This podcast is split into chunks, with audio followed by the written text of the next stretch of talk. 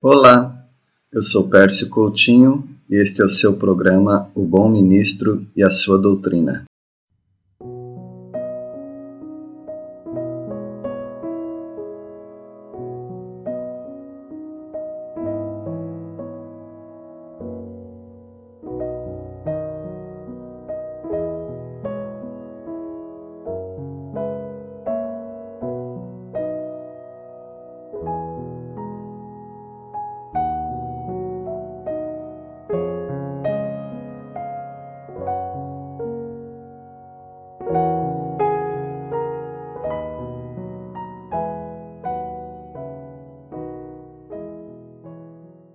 Capítulo 31 de Gênesis, nós encontramos um plano, um plano todo orquestrado por Deus. Uma orquestra é uma coisa maravilhosa. Você gosta de, de orquestra? Algo sincronizado, algo cheio de sintonia, de melodia, algumas vezes com uma dissonância, mas retornando a um tema que nos faz que faz sentido para os nossos ouvidos. Assim é o plano de Deus também.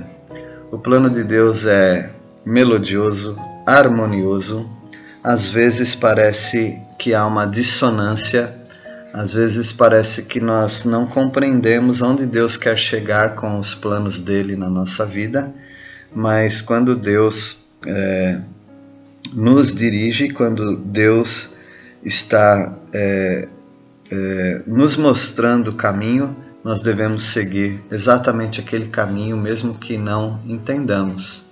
E esse plano que nós encontramos no capítulo 31 todo é orquestrado por Deus eh, para o cumprimento das promessas para Abraão, para Isaac e para Jacó. E está acontecendo agora com Jacó. Vocês lembram que uh, Jacó fugiu da terra dele quando ele trapaceou o irmão dele, o Esaú, e aconteceu que ele conseguiu a sua esposa, ou suas esposas, Lia, Raquel, teve filhos com elas e agora é, se enriqueceu também na fazenda de, de Labão, seu sogro, e agora chegou o momento que ele tem que sair.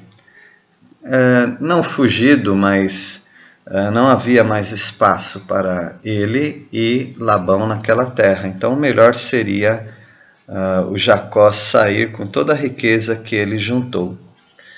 E o retorno para a terra dele uh, se tornou algo, uh, se tornou uma aventura, porque de fato o Jacó estava com muito medo, mas muito medo mesmo, do irmão dele que eh, o jurou de morte. Então, Jacó é, ele já sabe que ao retornar para a terra, ele pode ser morto pelo irmão, o Esaú. E mesmo assim ele vai, é o plano de Deus que, que ele vá, e é o plano de, de Deus porque nós encontramos em Gênesis capítulo 31, versículo 3: E disse o Senhor a Jacó: Torna a terra de teus pais e a tua parentela, e eu serei contigo. Ah, não obstante, ou apesar do medo que ele está sentindo, ele já conhecia Deus o suficiente para saber que Deus orquestrava na vida dele eh, todo esse plano e que Deus iria protegê-lo. Ele já teve visões, ele teve sonho, ele teve ah, a bênção do Senhor, do enriquecimento, tudo na vida de Jacó estava sendo um sucesso. E quando Deus diz que será com ele, então ele precisa confiar nisso que é, Deus vai levá-lo em segurança para a terra. Assim também você deve é, fazer, confiar no Senhor.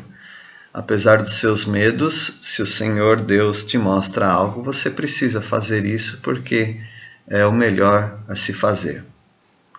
É, o, o, Jacó ele tem uma estratégia para que o irmão dele o aceite. Uh, isso mostra uma incredulidade, porque se Deus falou que vai cuidar dele, deixa que Deus cuida, ele não precisa é, estratégias para isso.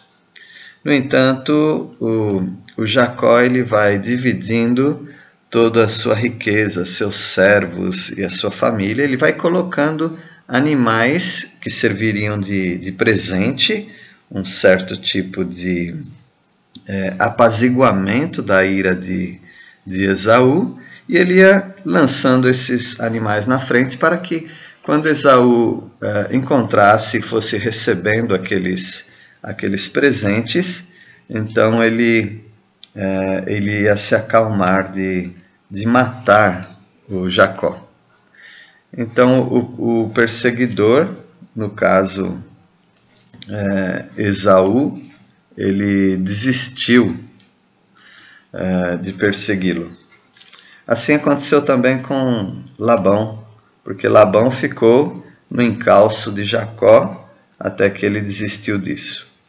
Então Deus faz até que os inimigos se tornem os nossos amigos quando nós confiamos no Senhor. É, você precisa confiar em Deus que Ele está no controle da sua vida.